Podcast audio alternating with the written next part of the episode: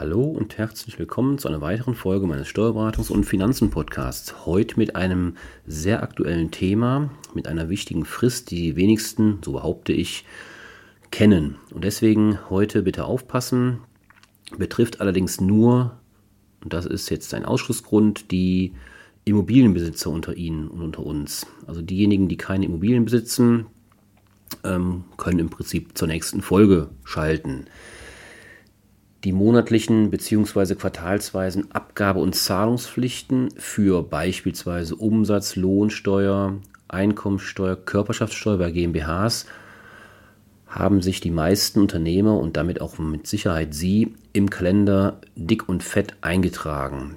Doch es gibt allerdings auch Fristen, die nur einmal pro Jahr zu beachten sind und bei denen ein Fristversäumnis nicht geheilt werden kann. Also nicht geheilt heißt, Frist vorbei, keine Möglichkeit mehr ähm, in, reinzukommen in das Thema.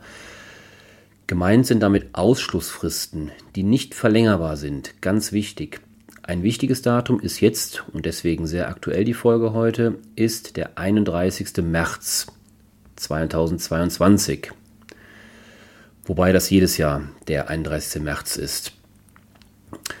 Und zwar geht es darum, Grundsteuer. Ich sagte ja eben schon, Immobilienbesitzer und für die ist die, das Thema Grundsteuer wichtig. Ich meine jetzt nicht, darüber habe ich auch schon gesprochen in den letzten Folgen, über die Grundsteuerreform, die dieses Jahr ansteht. Nein, ich meine über die generelle Grundsteuer, Grundsteuerbelastung. Hier ist es nämlich möglich, einen Erlassantrag für das Jahr 2021, also beziehungsweise für das Vorjahr, bis spätestens zum besagten 31. März 2022 zu stellen. Viele Geschäfte und Dienstleistungsunternehmen waren im letzten Jahr nicht nur während der Corona-bedingten Schließungsanordnung geschlossen. Einige Unternehmer haben auch nach den Lockeren nicht wieder geöffnet.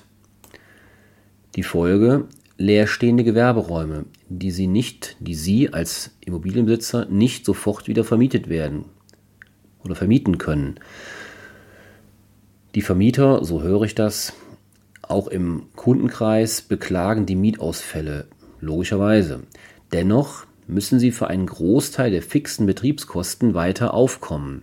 Das heißt, nur weil sie keine Miete bekommen, werden sie nicht von den Ausgaben entlastet. Zumindest nicht automatisch. Dazu gehört grundsätzlich auch die Grundsteuer die in der Regel quartalsweise zum 15. März, 15. Mai, 15. August sowie 15. November fällig ist. Konnten Sie eine Immobilie im vergangenen Jahr teilweise oder gänz nicht vermieten, so haben Sie als Immobilieneigentümer die Chance auf eine nachträgliche Minderung der Grundsteuer. Deswegen wichtig. Wichtiger Steuertipp.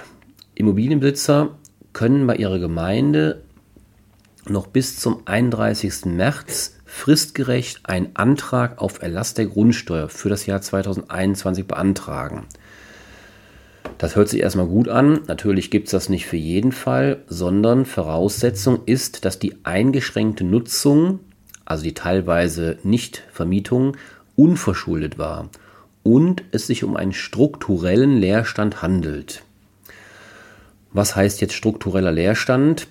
Das wird näher definiert. Davon ist auszugehen, wenn die normalen Mieterträge, die Sie mit der Immobilie erwirtschaften können, um mehr als 50 Prozent gemindert sind. Die Grundsteuer wird dann pauschal in folgenden Höhen erlassen. Es gibt zwei Stufen. 25 Prozent, wenn der sogenannte normale Rohertrag um mehr als 50 Prozent gemindert ist. Also ich sage mal vereinfacht die Mieteinnahmen.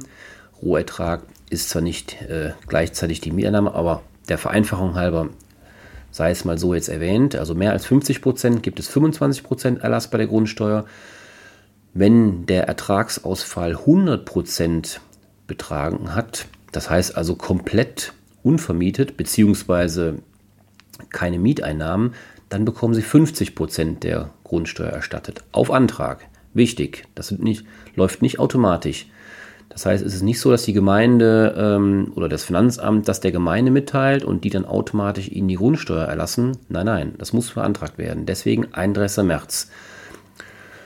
In diesem Zusammenhang spricht man von einem unverschuldeten Leerstand bei Wohnungen oder auch anderen Räumen, wenn der Vermieter sich in ortsüblicher Weise um deren Vermietung bemüht und im Mietangebot, also dem Objekt, keine überhöhte Miete gefordert hat oder wird, fordern wird.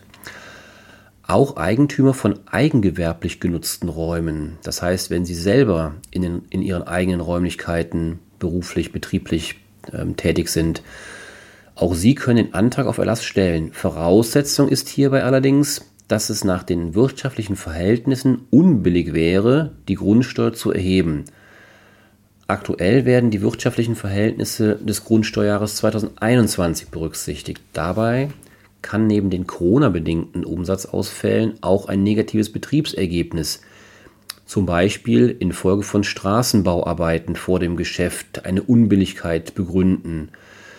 Das wird jetzt bei einer Arztpraxis wahrscheinlich eher nicht der Fall sein, aber möglicherweise in Einzelfällen auch schon. Wenn ich daran denke, Straßenbauarbeiten führen zur schlechteren Erreichbarkeit der Praxis zum Beispiel und alte Menschen, die vielleicht jetzt nicht ja, sich antun wollen, über Baustellen rüber zu springen oder von einer zu drängen, auch da könnte das möglicherweise ein Thema sein. Das heißt also, negatives Betriebsergebnis äh, der Vermietung infolge von Straßenbauarbeiten, auch das könnte in Ihren Fällen relevant sein. Das könnte eine sogenannte Unbilligkeit begründen.